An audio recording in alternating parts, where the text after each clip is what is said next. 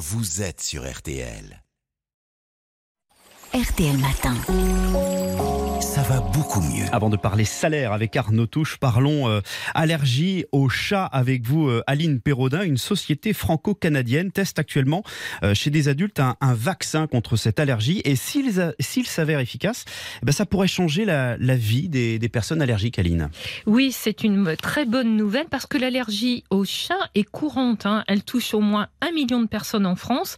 Et comme toute allergie, elle donne des symptômes gênants. Quand on est allergique au chat, ben, on peut avoir le nez qui coule, Oui. bouché, les yeux qui piquent et larmoyants, la gorge irritée et de la toux.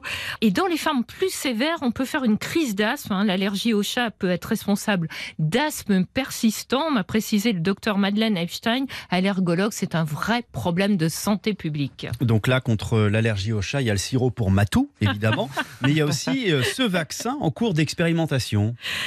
Alors, il faut savoir que quand on est allergique au- chat, on est en fait allergique à une protéine présente notamment sur la peau et dans la salive du chat. Mhm. Elle se retrouve sur ses poils et se diffuse dans la maison.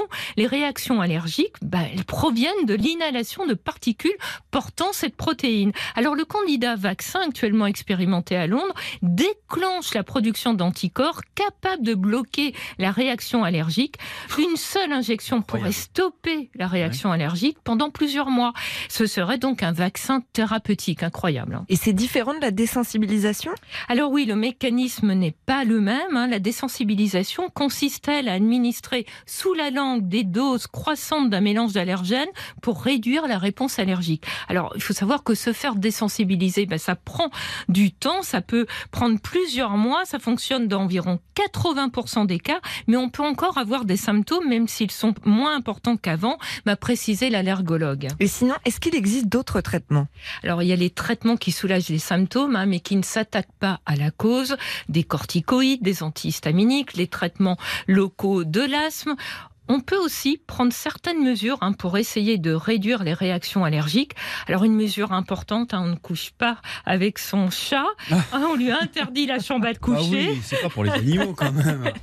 Et on aère euh, son logement au moins 20 minutes chaque jour. On passe souvent l'aspirateur, on nettoie fréquemment les revêtements textiles, on enlève les tapis et les autres tissus qui prennent la poussière et on se lave les mains après chaque contact avec le chat. Euh, dernière question, Aline. C'est vrai qu'il y a des races de chats qui ne donnent pas d'allergie Alors, tous les chats peuvent provoquer une allergie, mais c'est vrai, il y a des races de chats qui sont considérées comme plus hypoallergéniques. Alors, ces chats, ils produisent en plus faible quantité la protéine responsable de l'allergie. C'est par exemple le cas du sphinx, vous savez, ce chat nu sans poils, mais aussi du sibérien, du javanais et du balinais qui ressemble au siamois, mais avec des poils un peu plus longs. Merci beaucoup, Aline. Ça va beaucoup mieux dans son corps et dans